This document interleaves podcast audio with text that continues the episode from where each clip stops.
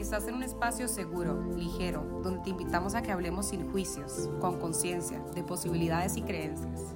Donde nos cuestionemos todo para aprender a crear nuestra propia realidad. Somos Ale y Ari. Y te damos la bienvenida a un espacio podcast. Hoy le damos la bienvenida a Ire, nuestra invitada especial de este episodio.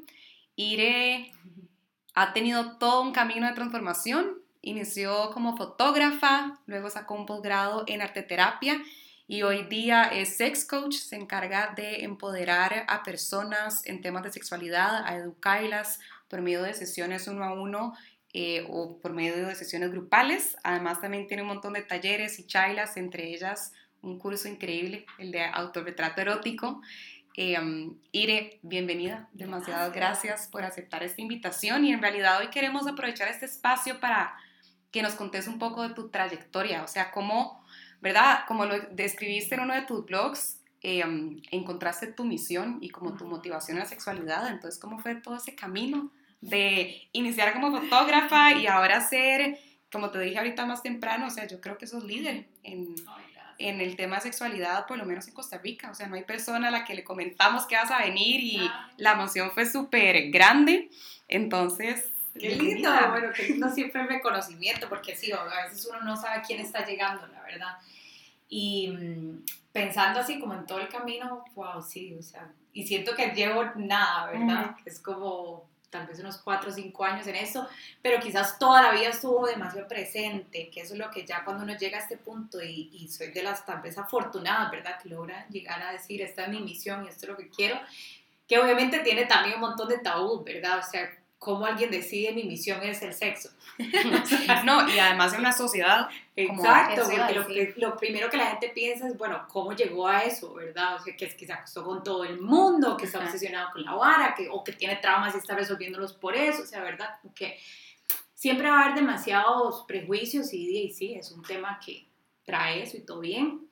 Y es el Pero- tema más natural. Eso es es, más natural. eso es para mí lo que siempre me termina impresionando. O sea, es como la biología básica de ser humano. Exacto. Y vieras que el otro día justamente estaba eh, leyendo unas cosas sobre, sobre Tantra, digamos, y lo que me encantó era que la chica hablaba sobre, ¿verdad?, cómo es la energía sexual, es como la energía más potente, ¿verdad? Y hace la comparación, independientemente del Dios que uno crea, de que solo Dios crea humanos, ¿verdad? Y solamente la energía sexual es capaz de, ¿verdad?, de estar en, esa, en ese mismo nivel. Y a mí eso me dejó como una impresión tan grande de, eso, es, es algo tan natural, es tan increíble y es lo que más como que censuramos y nos deprava- depravamos, de, privamos de poder disfrutar y hablar. Entonces, eh, sí, definitivamente en el momento en que decidí que esto era, fue como un pichazo, si se puede decir, en el sentido de que, de que daba demasiado miedo. O sea, era cómo la gente lo va a tomar y siendo mujer, ¿verdad? Claro. Porque no, o sea, volver al, yo estaba en ese momento en Francia y volver al, aquí era como, ay, ¿qué voy a hacer? ¿Qué le voy a decir a mi familia? ¿Cómo lo van a tomar? ¿Cómo va a cambiar mi vida sexual? ¿Cómo va a cambiar mis relaciones? ¿Mi posibilidad de estar con alguien? eh, todo, que ir a mi papá, o sea, ¿verdad? Como todas estas sensaciones horribles, pero era como tan, tan eh, fuerte el sentimiento de, no, es que esto es, es que esto es lo que usted tiene que hacer. Puede ser que cambie, ¿verdad? Puede ser que en 5 o 10 años diga, no, ahora soy tal otra cosa, Pero en está este bien, momento pero en es- este momento, o sea, realmente me levanto todos los días y agradezco que esta es mi misión y lo lindo que es cuando recibo, ¿verdad? Como, como simple gracias de algún cliente que estuvo conmigo en una sesión o algún comentario en Instagram, ¿verdad? Pucha, esto en serio me ayudó demasiado. Uno no tiene ni idea. O sea, es chivísima tener plataformas así, poder alcanzar demasiada gente, pero uno no sabe el impacto que tiene. Entonces, eso como, nada más, yéndome por todo lado. Pero cómo llegué a eso fue, viendo para atrás, siempre fui muy sexualmente curiosa. Eso sí, ya sin pena y sin, y sin nada.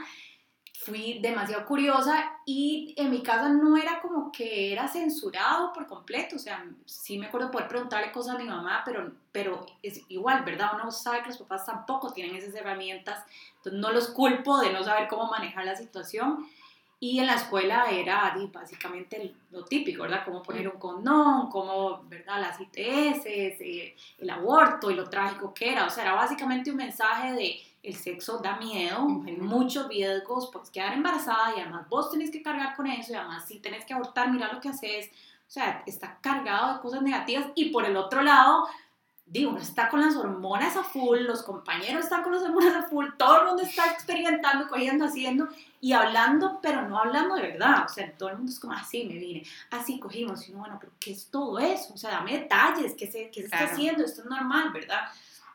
Entonces, como que por ahí era, era, confuso, y sobre todo más chiquitilla, o sea, no chiquitilla 5, pero di, digamos, no sé, ponle 9, 10, que uno sí sabía que se masturbaba, pero guarde contarlo. Pero de ahí uno escuchaba a los compañerillos hablar de eso y los compañeros todo bien y uno no, ¿verdad? Y las chicas todas era, todas la negábamos y yo decía, y yo soy la única rara. O sea, yo No, y los- soy de fijo que la única. Y yo me acuerdo de los compañeros que además entre ellos comentaban. Ajá, exacto. O sea, Y lo- hasta y lo hacen vamos hoy en la tarde juntos a la casa de fulanito. a jalársela y ver una porno y era lo más normal y es lo más Sí, normal. sí, sí. Pero entre chicas jamás, ¿verdad? Entonces ahí uno se empieza a dar cuenta de que ya uno es diferente. O sea, ya de por sí esto en MAE sí se puede hablar, en chicas no tanto. Al menos que tengan novio.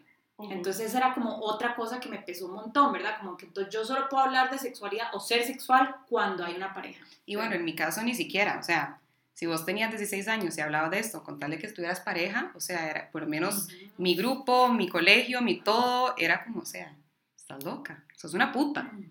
O sea, Y- ¿Cómo se te ocurre? O sea, mi educación sexual fue mucho, como dijiste ahorita, desde el miedo, o sea, pensar en que se me va a pegar esto. Si yo te cojo con alguien, ya, todo el mundo me va a ver como que soy una puta porque yo me tengo que coger a la persona con la que me voy a casar. Este, y raramente después uno llega a ya tener una vida sexualmente activa y son porque eso se siente increíble, ¿verdad? Y toda la vida me han dicho que es pánico, que es miedo. Y me acuerdo perfecto la primera vez que mami eh, me preguntó que si yo era ya sexualmente activa. Y yo, ¿cómo mi mamá me está preguntando esto, verdad? Y yo, sí. Y me dijo algo que a mí me cambió la vida. Me dijo, mi amor, por favor, disfrútalo. No te tienes que casar con esa persona. Nada más, cuídate. O sea, cuídate porque lo peor, pero también, siempre hay un pero. ¿Qué puede pasar? Porque lo mejor que te podría pasar es tener un hijo, ¿verdad? Y yo no, Dios, o sea, si eso es lo mejor que me puede pasar, ¿Qué es lo peor que me podría pasar. Ay, Claro. Y yo tal vez totalmente la historia desde otro lado, cuando las escucho hablar de todo esto, por lo menos desde mi escuela y, y educación, a nosotros no nos enseñaron nada. O sea, ahora estamos hablando desde empezar hasta el tema del condón. O sea, nosotros, nadie nos enseñó un condón, nadie nos explicó ni siquiera la anatomía básica, más allá, seguro que cuando llegamos a biología. Entonces, eran tantas, tantas desinformación y miedo que de, sí, un embarazo y ver además todo lo que está pasando alrededor de uno y uno ve todas esas tragedias, es miedo. Claro. Total. Y es que, y es lo que decís, exacto, nos enseñan, digamos, la parte reproductiva, pero no la parte sexual ni de placer. Ni Entonces, emocional. ni, ni emo- O sea, bueno, sí, emocional. Bueno, eso menos. pero, pero por lo menos eso, entenderlo como, ok, ¿verdad? Y es que, tam- bueno, también es muy machista, ¿verdad? Muy Sí. enfocada en que, bueno, sí, el pene sí, el pene se protege así y tal, pero el vulva y la vagina y, la- y todo ese centro de placer que no tiene, ¿verdad? No se menciona el clítoris, no hay nada de info sobre eso.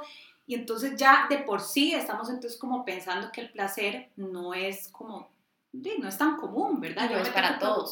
o mi pareja sí, pero yo tal vez estoy mal, que entonces ahí empieza, o sea, y ahí puedo hablar de mil, ¿verdad? Problemas que yo tuve de pensar, bueno, ¿por qué yo no me digo con penetración? Porque cuando mis amigas hablan de coger, ¿qué significa exactamente? O sea, ¿qué están haciendo que yo no estoy haciendo? O sea, ¿verdad? Todas estas varas, igual, o sea, sí, hay miedo, pero es ese, esa contradicción en el cerebro de por qué hay miedo si se siente también. bien, ¿verdad? Y es algo que también yo con clientes veo mucho en la masturbación, como es que hay demasiado miedo, hay mucha culpa, viene obviamente la parte religiosa y tal, y uno dice, sí, pero que, y, pero si se masturban, ¿verdad? O sea, si lo disfrutan, y uno dice, claro, porque es lo natural, o sea, es que si se siente rico, ¿por qué Y, no? y hacerlo con culpa también termina siendo contraproducente, porque, Obvio. digo, la energía Claro. que está saliendo y todo, no o, es... o tener sexo casual, por ejemplo, también es una cosa que pasa y la gente quiere en ese momento, o sea, desea demasiado al mae o a la chica, o sea, está Y es una en necesidad todas a final de Y cuentas. sí, y independientemente por qué lo hagas, si nada más tenías ganas ese día Ujú. porque realmente, no sé, no querías dormir solo, ¿verdad? Por ahí pueden haber mil razones por las que uno busca sexo emocionalmente, aunque la gente diga que no, no mete emociones, pero siempre hay una, hay una necesidad Sí, de sí. satisfecha. y la gente al día siguiente se siente mal, ¿verdad? Esa goma moral o esa, ese walk of shame, por ejemplo, y uno dice, wow, estamos tan mal porque si vos el día antes tomaste una decisión consciente de hacerlo porque querías pasarla bien, porque se siente rico, porque se disfruta, ¿por qué al día siguiente sentirse mal? Y es de donde ahí vienen los mensajes de que tenemos de toda la vida, ¿verdad? Es que no, una mujer no hace eso y si lo quisieras como pareja no te acostas en la primera cita. y, bueno, y, bueno, sí.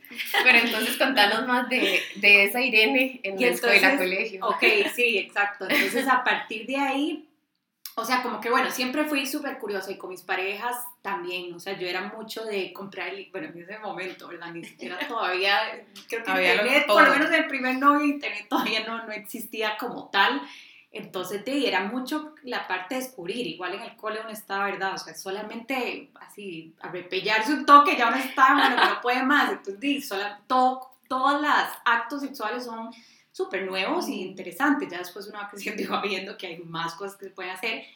Pero siempre siguió con otras parejas igual, era muy de buscar libros, de, o sea, veía demasiado a Alessandra Rampola, eh, revistas, o sea, todo lo que me dé información de, esto es un mundo gigante, o sea, ¿verdad? Y entender mi sexualidad, entender como que yo no estoy mal en esto, si yo pruebo esto, eso sería demasiado sobra, sería demasiado tal, ¿verdad?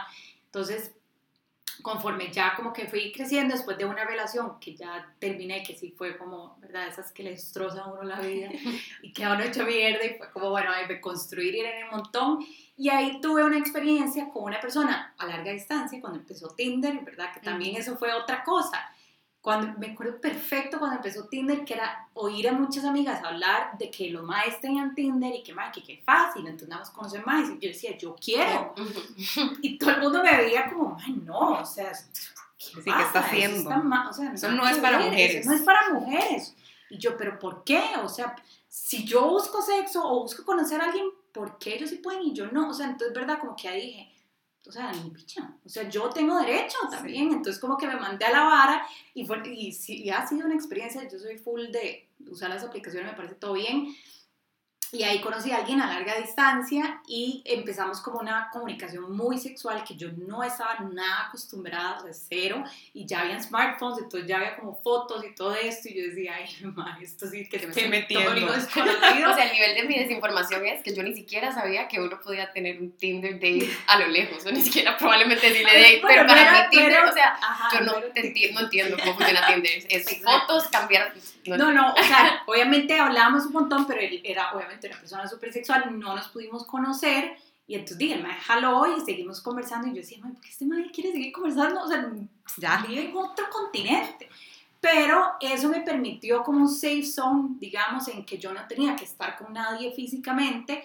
Y el me cuestionaba un montón de horas, si te gusta esto, y te gusta. Entonces ese cuestionamiento para mí fue como clave de, wow, yo nunca he hecho esto, ¿no? ¿Será que sí me gusta? Y me permití como explorar mucho conmigo misma. O sea, si quería probar juguetes, si quería eh, fantasear sobre algo, si quería ver porno, ¿verdad? Como que realmente me abrió las puertas a a ser esa mujer sin tener que estar en una relación, sin tener que como rendirle cuentas a nadie y también como cuestionándome mucho dónde estoy yo, cuáles son mis límites, qué estoy de acuerdo de mandar o no, qué me gusta hablar o no, ¿verdad? Y a partir de ahí fue como, y nada más creciendo esa curiosidad y como que me fui soltando muchísimo más. Obviamente esto es un proceso de 10 años, ¿verdad? Hasta el momento y sigue.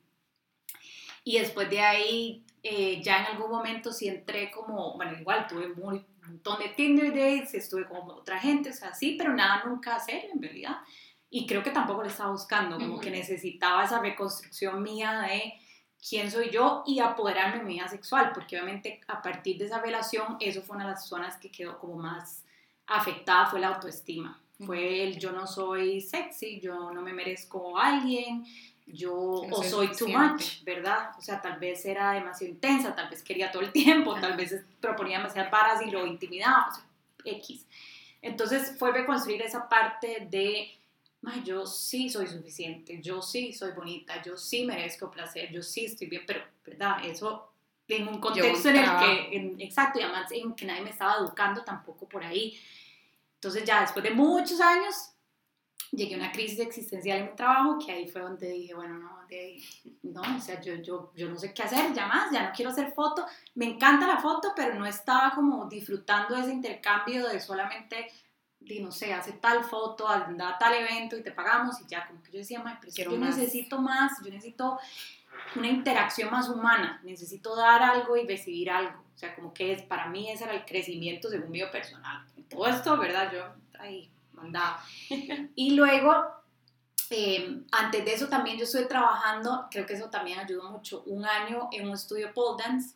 Yo era la recepcionista, pero iba a las clases y conocía a todas las chicas y la dueña ahí era también muy sexualmente empoderada. Entonces para mí eso fue como, ok, esto existe y es posible y es admirable y es respetable también. Entonces ahí empecé a hacer fotos con las chicas de pole dance también y todas las sesiones eran muy, obviamente hablábamos de esto, ¿verdad? Es que mi esposo tal cosa, es que yo quiero esto, pero él no. Yo decía, pero ¿por qué todo el mundo me confía? ¿Verdad? Como que Está no sé confiando qué, tanto. Pero, pero el tema me encantaba y entre más yo pudiera aprender y ver también gente ya, ¿verdad? Más, más, más roca, por decirlo así, en relaciones de más tiempo, decir, ok, esto, es- esto pasa y tengo gente que también es de mi edad y tiene estos mismos problemas, o sea, como, ¿qué está pasando?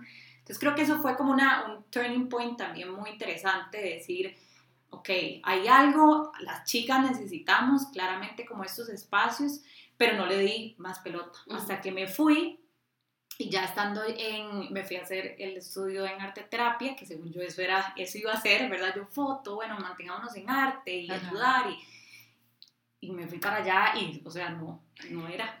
o sea, yo ya como al final del curso yo, "Mae, Esto no, es. no es. O sea, me encanta, sí, me, me, me confirmó eso justamente, ¿verdad? De que sí, el arte es súper terapéutico y cualquier forma de expresión así también.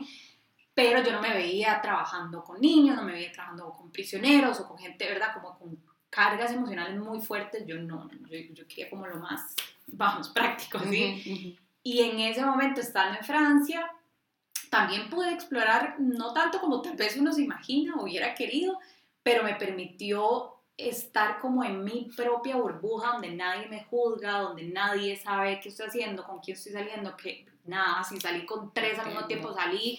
Entonces como que fue, y yo escogí justamente, me voy a ir a un lugar donde nadie me conozca, no hable el idioma para nada, o sea, salirme totalmente de mi zona de confort para ver quién soy, para ver cómo me desenvuelvo en eso. Entonces también eso fue como interesante y poder, sí, poder usar eso, Tinder, no sé qué, otras varas y salir con más, pues con el otro y, ¿verdad? en una sociedad un poco más abierta también. en una sociedad más abierta, pero además que nadie estaba Nadie sabe. O sea, Sí. nadie, nadie sabía nada vida. Yo podía estar llorando por uno y nadie tenía la menor idea. Yo, ay, sí, todo está bien. ¿Verdad? Era eso. Y entonces era también lidiar yo sola con mis emociones y no tener que depender de nadie, no tener que contarle a mis amigas. O sea, nadie supo Nada. nada. Y eso fue como, ok, eh, y sigo bien. O sea, y sigo siendo yo, sigo siendo la misma persona, sigo siendo la misma hija, hermana, amiga, todo eso. Entonces, ahí fue como que empecé a notar, también tenía amigas obviamente que estaban ahí, que yo siempre era como, no, mae, eso es normal, eso pasa, y tú siempre me llegan así, ¿usted qué sabe estas varas, tal cosa? Entonces como que siempre también fui como esa amiga, ¿verdad? La que siempre estaba como con esa info ahí. Y entonces, y tuve un amigo que también me decía, bueno, a- te voy a presentar a mi novia, pero yo le voy a decir que sos sexóloga. Y yo, "Mae, no, yo no soy sexóloga, o sea, no, te estoy arte terapia. Pero como que todo eso giró mucho alrededor de como esto es algo que deberías de considerar. Y tuve una amiga japonesa que ella sí tenía un problema con el esposo y ella me decía, o sea, mira, los japoneses no hablamos de esto. O sea, Sí, no, claro. somos súper reservados, son como muy abiertos y exploran un montón, pero nadie privado. dice, nadie sabe, o sea, si das vuelta y todo, o sea, todo se mantiene en cada uno. Entonces, y yo le dije, bueno, hiciste la amiga todo lo contrario, porque a mí me encanta hablar de este tema, así que no sé cómo vamos a hacer. Y poco a poco como que la madre sí se fue ahí, como, como des- ¿cómo se dice? Como Soltando ahí. soltando, exacto. Y, o sea, a tal punto me acuerdo como que ya me contó como cuál era su problema más grande, entonces yo le dije, ah, no, vamos a tratarlo así, ¿verdad? Vamos a hacer esto, y me acuerdo hasta ver páginas de gigolos con la madre, o sea, a ese nivel que la madre se sentía como una chiquita, pero yo también estaba como súper emocionada, yo, madre, es que es demasiado grande este mundo, es increíble, y usted en Japón puede hacer esto y tal y tal, ya yo celosa. Y en un momento ya así como que me sentó y me dijo, "Ma, ¿usted en serio nunca ha pensado en esto? O sea, yo nunca me he abierto a hablar de esto y con vos ha sido tan natural y tan fácil y tan, ¿verdad? Como desde un lugar, sí, eso, tan natural que no se siente ni como imposición ni se siente vulgar, o sea, como que le estás diciendo que haga tal vara y así, y yo no me identifico con vos de esa manera. Y, y yo como que dije, no sé, tal vez, puede ser. Y ya, pero quedó ahí, porque igual es como una cosa que yo decía, en Costa Rica nadie lo hace, no se estudia, o sea, está mal visto, no. Y en Costa Rica está la gente que me conoce. Y en Costa Rica está la gente que me conoce, que me va a juzgar, que van a decir quién sabe qué, bueno, todo eso. Y el, el, el sí, o sea, sí tengo muy presente que el punto, así que todo cambió, fue estando allá y ya, ya me estaba, tenía un mes y medio que me quedaba para volverme y ya era la crisis de, madre, ¿qué voy a decir? ¿Verdad? O sea, no voy a ser terapeuta, gasté toda, toda, esta plata, todo este tiempo que va a decir la gente, no quiero volver sola foto. Y como que cada vez me resonaba más esta otra parte. Y en un momento salió una noticia acá de una, una chiquita que la habían violado el papá y que la mamá estaba pidiendo poder abortar, ¿verdad? Y la iglesia intervino y fue como, no, o sea, es un regalo de Dios, tal y tal. Y a mí esa vara me destrozó. se sacó de tu centro. Sí, completamente. Me acuerdo nada más estar llorando todo el día, sintiendo esta impotencia de decir, ¿cómo es posible que esto siga pasando, verdad? Y en mi país, yo no, yo no quiero, o sea, yo quiero que todas las mujeres puedan estar así, disfrutando. Entonces, eso como que me llevó demasiado a reflexionar, como ¿qué puedo hacer? O sea, realmente, ¿qué está en mi poder hacer? Yo no tengo nada de entrenamiento en esto, no sé si quiero volver a empezar a estudiar, ¿verdad? Ya tengo 31, 30, tenía en ese momento, y, se sentía como una, ¿verdad? Como una señal demasiado grande, pero al mismo tiempo un miedo demasiado grande, pero o sea, al final venció eso, como no, yo necesito que todas las mujeres tengan derecho a escoger, si algo malo pasa, poder escoger o prevenir, ¿verdad? También caso de, de, mamás, o sea, de todo el mundo, de poder transmitir un mensaje de educación sexual y por el otro lado a vivir sexualmente contentos, o sea, como, ¿por qué? ¿Por qué esto no? Y mucha gente obviamente me hubiera dicho, pero ¿por qué no te quedaste allá? ¿Verdad? ¿Por qué no en Francia? ¿Por qué no en otros lugares más sexualmente abiertos y positivos? Y yo dije, no, porque ese es justamente mi propósito, yo vengo de ahí, yo quiero dar de vuelta a lo que a mí me vio nacer, básicamente, y, y ahí están mis amigas, mis hermanas, y todo, entonces fue como, no, esto es, esto es, o sea, yo necesito cambiar esa noticia, yo necesito que eso no vuelva a pasar, yo necesito que las mujeres no sigamos sufriendo de esa manera. Entonces ahí fue como, eso fue como el empuje para decir, mándese, o sea, aquí es, nada más sin pensarlo, soluciones, ¿cómo puta vas a hacer? Pero hágalo. Y ahí fue como, ya, o sea, tomé la decisión fía y ya cuando me volví aquí fue como, bueno, gente, sí, quiero ser sexóloga, quiero meterme en este vibe, no tengo la menor idea cómo, no sé dónde voy a estudiar, no sé qué voy a hacer, no sé si quiero, ¿verdad?, hacer cuatro años en toda una vara y volver a empezar, no sé qué voy a hacer, nada más sé que esto es. Yo voy a empezar educando a la gente, yo voy a empezar dando información y ahí vamos a ver qué pasa. Y ahí fue donde empezó el blog y después del blog fue como seis meses de investigación a ver si estudiaba, ¿verdad? Como toda la parte de o sea, si me iba cuatro años, que era no posible en ese momento, ni económicamente ni por tiempo, y después encontré este programa para coaching, lo cual, no sé, nunca había escuchado, y yo, bueno, vamos a ver, y tuve como entrevista con la directora, y, ¿verdad? Y leer, y leer, y leer, y yo, ok, sí, resueno con cómo puedo, o sea, ¿verdad? Yo no, no tengo la parte de psicología que me parece demasiado valiosa y súper necesaria, pero ¿cómo puedo hacer cuando la gente llega a un punto en que ya necesita la parte ¿verdad? Más práctica, más física, más física exacto, de que, ok, ya solucioné, ya entendí por qué todo esto, ahora, ¿qué hago? Y yo dije, esa es la parte que yo quiero, o sea, la parte que yo entro y digo, ok, hagamos esto, ¿verdad? O simplemente, man, eso no está mal, eso es normal, todo bien. Entonces ahí fue donde dije, bueno, vamos a hacer este programa y ahí estuve dos años metida y con la pandemia obviamente no ayudó, eso fue como una pausa de seis meses en que no podía manejar yo, mis, mis emociones, mis relaciones, mi vida sexual con toda esta información que uno dice, wow, esto es un mundo complejo, difícil, pero, pero súper tuanis. Y ahí fue, y ya, y después fue como nada más, de sigue este camino. Demasiado. Así resumido. o sea, me parece increíblemente inspirador tu historia porque es eso de llegar a ese punto donde sabes y más miedo, más presión, más la gente, lo que sea, tuviste eso, ese valor o ese llamado, como queramos llamarlo, como voy y porque hay algo más grande que yo y puedo tener ese impacto.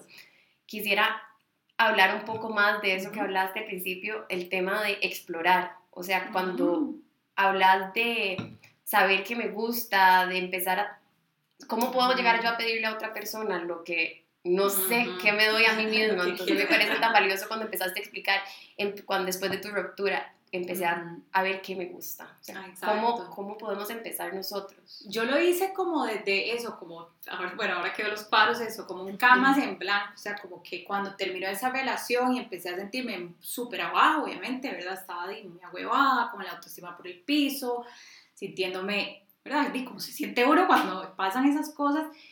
Y después dije, bueno, ahí, lo que hay que hacer es eso, es reconstruirme, ¿verdad? ¿Quién es Irene? O sea, ¿con quién le gusta salir Irene? ¿Qué le gusta hacer Irene? Entonces simplemente fue ma- mantener una mente súper abierta. O sea, me invitaban a tal lado, vamos a tal Vamos. lado. O sea, eh, van quienes, no conozco absolutamente a nadie, vamos a ver si me caen bien o no. O sea, me invita a salir un que tal vez no, "Ey, porque why not, ¿verdad? No tengo que hacer nada, no tiene que ser mi novio, no va a ser mi esposo. Vamos, entonces como que, y esa ha sido más o menos también la forma en que yo también exploro sexualmente, ¿verdad? Es, ok, sí, uno tiene una idea de qué cosas le gustan, qué cosas de fijo no, pero hay un menú gigante del que uno puede empezar a decir, bueno, di, tal vez esto, sin el miedo, obviamente hay que quitarse ese miedo y creo que a mí lo que me ha quitado el miedo fue la información, ¿verdad? El poder Eso decimos mucho nosotras. O sea, la Totalmente, información es el poder. conocimiento es poder, 100%. Entonces, si había algo que yo no estaba segura, no entendía, de los buscaba en internet y yo, y yo soy súper minuciosa y curiosa, entonces esa es una cualidad que creo que si ya uno la tiene o la puede incorporar es ser curioso. O sea, Y ¿Qué es creo que-? Los cuestionamientos, perdón, sí, que el justamente es como.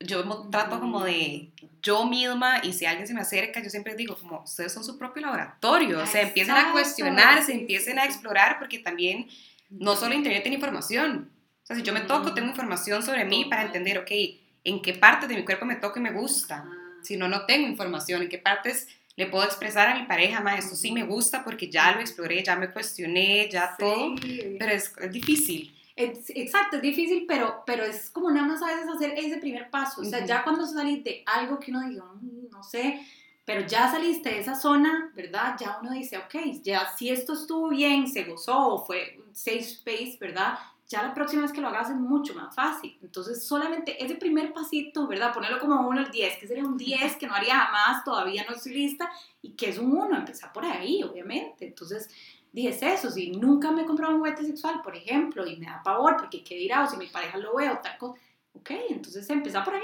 Exacto, empecé a comprarlo y ya después... empezar a comprarlo o solamente Cargarlo. meterse, solamente meterse en internet y ver qué hay, qué te llama la atención, porque también ahí uno empieza a darse cuenta, por ejemplo, con todos los juguetes, uno dice, madre, tal cosa sirve para tal, ¿verdad? Hay todos estos tipos. Puede ser que hay algo que nada más uno diga, ay, ¿a ¿cómo? A mí yo nunca se me hubiera ocurrido que hay algo que te estimula tres partes al mismo tiempo, por Ajá. ejemplo, y ya ahí se prendió algo, ya eso es, ok, ahí está, ya, ¿verdad? Si quieres más, entonces, si son otras cosas, que si son otras posiciones, o si quieres, no sé, entrar en BDSM, si quieres, ay, no sé, hay tanto, Hay tanto. pero eh, no irse a esos extremos, o sea, es... Y es encontrar, como lo dice ahora, ese empoderamiento. O sea, Exacto, solamente sí, sí. a través de información y conocimiento me puedo empoderar. demasiadas puertas, porque yo creo que eso es como, de verdad, dijimos al principio, si el sexo representa mucho miedo, mucha culpa, vergüenza, hay que encontrar un punto medio en el que esto está bien hacerlo, esto se siente seguro, tengo la información para que, ¿verdad?, lo pueda hacer tranquila, relajada. Entonces, de ahí, obviamente eso ayuda a que igual la próxima vez sea más fácil tomar otra Y decisión. esto que estás diciendo, seguro. O sea, yo Sí, creo seguro. que, bueno, lo he escuchado mucho, mientras no le estés haciendo daño a la otra persona o a vos mismo, Exacto. los todo límites son. ¿verdad?, infinitos y eh, también con el tema de la mala información, no sé cuál es la palabra correcta, sobre cómo nos enseñan a través del miedo, a través de todas estas enfermedades, todos estos mitos, todo, o sea, ya ha llegado al punto donde una persona no sabe cómo puede quedar embarazada, o sea, qué contacto exacto, tuviste y cuáles son los riesgos, entonces... Exacto. Sí, es, es eso, o sea, obviamente va a haber miedo de, Sí. sí, de un embarazo deseado, de una ITS, una mala experiencia, lo que sea, pero es simplemente como cualquier cosa en la vida, hay riesgos, pero uno hace cosas porque le gustan a pesar de esos riesgos, siendo consciente de cómo me puedo proteger, dónde tengo la información necesaria si algo pasa, o sea, ¿verdad? Ahora hay tan- tantas fuentes de información y si no es eso, si no sé dónde, entonces le pregunto a alguien que tal vez sí sepa, Ujú. pero es quitarse ese, ese, ese miedo, o sea, Y el morbo también. ¿Y cómo trabajar, digamos, Porque yo creo que tal vez uno a uno, si yo llego y te digo, oye, quiero tener una sesión con vos, tal vez no tengo pareja, me gustaría empezar exploración, pero ¿cómo se trabaja cuando son parejas en la que tal vez yo quiero introducir un juguete con mi pareja sexual, digo, con mi pareja, perdón, y él no quiere? Y, llega, ¿verdad? y llegamos y no queremos, ¿cómo hacemos como para encontrar ese punto medio, para iniciar como pareja esa exploración? O sea, ¿cómo lo manejas? O siquiera la conversación. ¿cómo? Pero yo siempre digo en, en, cuando estoy en sesiones que, o sea, en serio como el 90% de mi trabajo es educación sexual, ¿verdad? Es como simplemente dar información que esa persona no está teniendo, no entiende. Entonces, igual individual o en pareja, siempre también hay sesiones individuales cuando son parejas justamente para eso, por ejemplo, por qué, digamos, esa persona le intimida o no quiere un juguete, cuál es como ese mensaje que tiene sobre ves un reemplazo, sobre nunca voy a poder estimular a esa persona de la misma manera. Entonces simplemente es cambiarle el chip a base de información. Eso no es así, si lo ves tal cosa, ve esto, toda la anatomía, ¿verdad? En el caso de heterosexuales, por ejemplo, toda la anatomía de la mujer, por qué la zona más sensible es esto. Entonces ya empiezan a entender como, ah, ok, entonces, está, entonces uno dice, Podría. sí, exacto, es una herramienta, está. Entonces ya lo empiezan a partir de ahí como a normalizar, a entender, ¿verdad? Entonces eso igual, individual también, o sea, si hay chicas que dicen esto, es que quiero conocerme más sexualmente, no se puede empezar. Lo mismo. Por ejemplo, el porno tiene demasiado, eh, demasiado estigma y sí, por muchas razones, y obviamente muchas las comparto, pero hay muchas formas de consumir contenido erótico, digamos, sin que sea mainstream porn, que obviamente no estoy a favor, pero, ¿verdad? O sea, a través de la literatura erótica, a través de películas o series, ¿verdad? Que tal vez no son tan explícitas y todo eso es, es, material nuevo también. Bueno, igual como mujeres no somos, no hemos tenido tanto ese permiso, ¿verdad? De, pero es otro mundo. De consumir eso, pero es otra cosa. Entonces ahí uno empieza a decir como, ¿verdad? Como el caso que, que yo tenía con este, con este tío de otro lado, era cuestionarme eso y te gusta tal cosa y yo decía, no, toda la minoría que es, ¿verdad? Entonces ya obviamente tener que ir a buscar o, o, ver cuáles son los riesgos o cómo se hace tal cosa. Y yo decía, ah, no sé, sí, puede ser. Entonces, la porno a veces da eso. O sea, a veces uno dice, bueno, no, no sé, es sexo anal, por ejemplo, y uno, o sea, si ves porno mainstream, obviamente traumatizante, ¿verdad? O si ves dominación y sumisión, dices, nunca.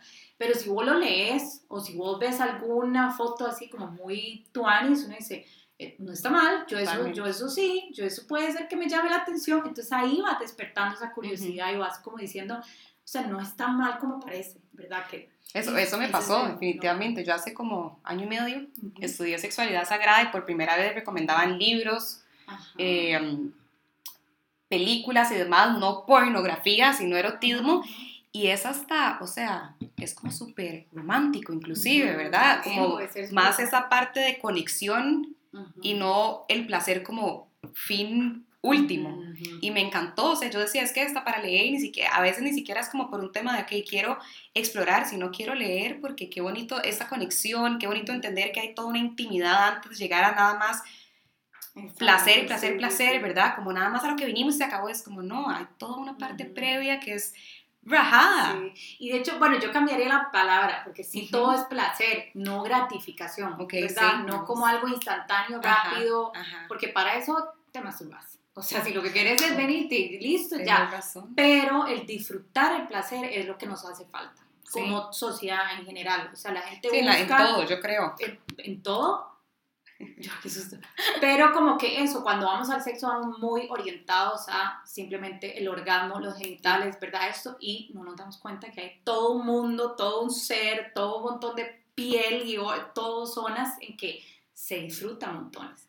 Cuando buscamos esa gratificación es donde se vuelve más vacío, donde no estamos realmente pudiendo como darnos el chance de, esto se siente bien, esto es bonito, ¿verdad? Y es, es eso, o sea, hay, hay tanta sensualidad, sexualidad, erotismo, lo que sea, en a veces solo abrazarse o en solo besarse o dormir chingo juntos. O sea, no está pasando nada, pero se siente, hay esa carga. Entonces, el placer es, de, es el fin. Pero el placer como respirar, sí, conectar la respiración, es como, qué rico se siente, o sea, ya es placer. Exacto, y es placer, o sea, y es otra cosa que también he estado trabajando mucho estos días, entender el placer en toda la vida ¿verdad? No en solamente sexualmente, que es lo que como seres humanos le hemos puesto. Uno piensa placer y la gente piensa orgasmo, sí, sexo, punto.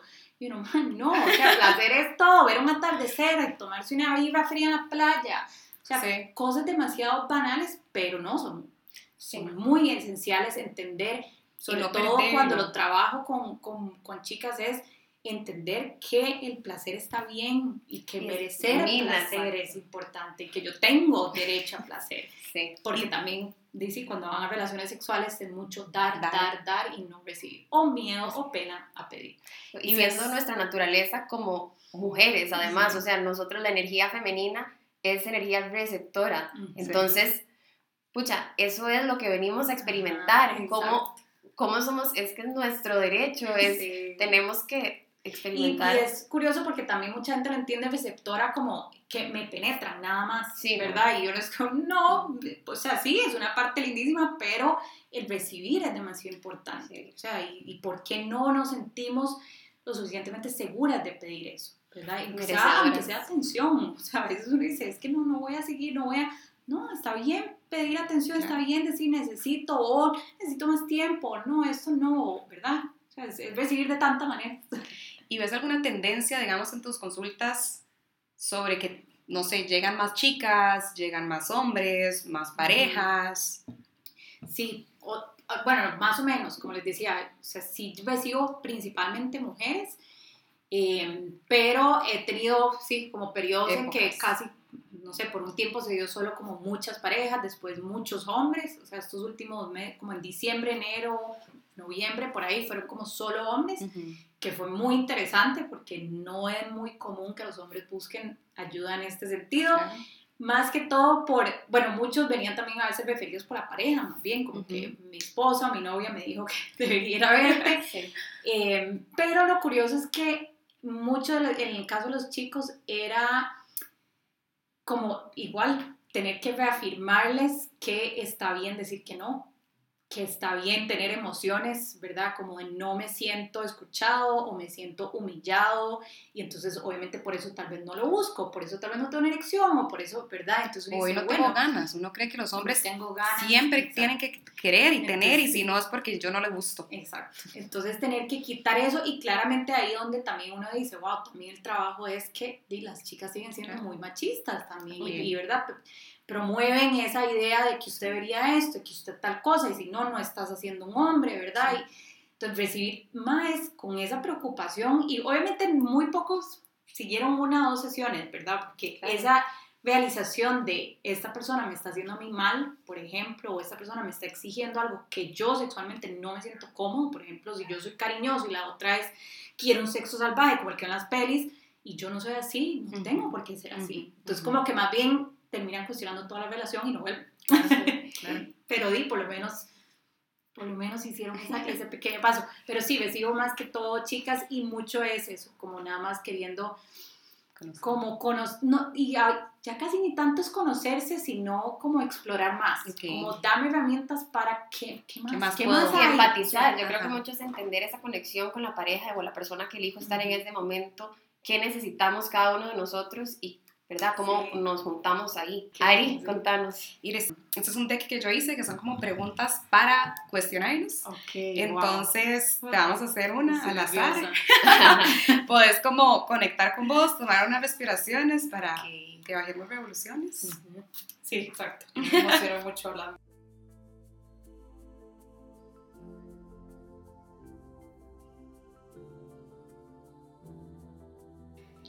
¿En qué áreas de tu vida sentís que tal vez aún estás un poco como atascada o que te gustaría tal vez transformar, evolucionar más? ¿En qué áreas de mi vida me siento atascada? Mm, ay, estas preguntas siempre quieren como un... Bueno, no sé si también, bueno, en cuanto a todo este brete o en general. En general. mi vida.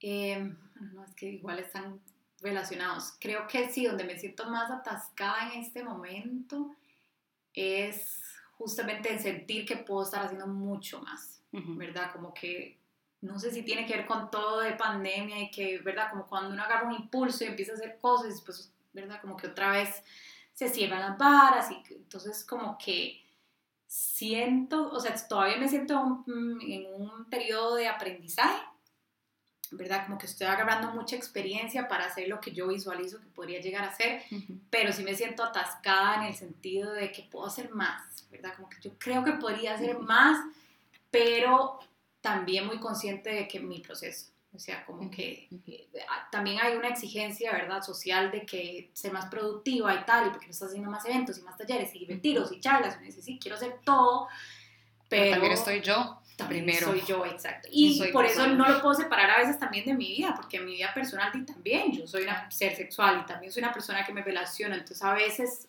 cuesta como nada más separarlo y decir, sí, hagamos todo esto, pero al mismo tiempo yo estoy pasando por tal, entonces tal vez no puedo acompañar en ese momento un espacio así, porque no puedo desligarme de mis propias emociones. Entonces creo que ahí a veces me atasco un toque en Mm, vamos a llegar un poco más suave. Ya siento que es muy suave, pero ahí voy.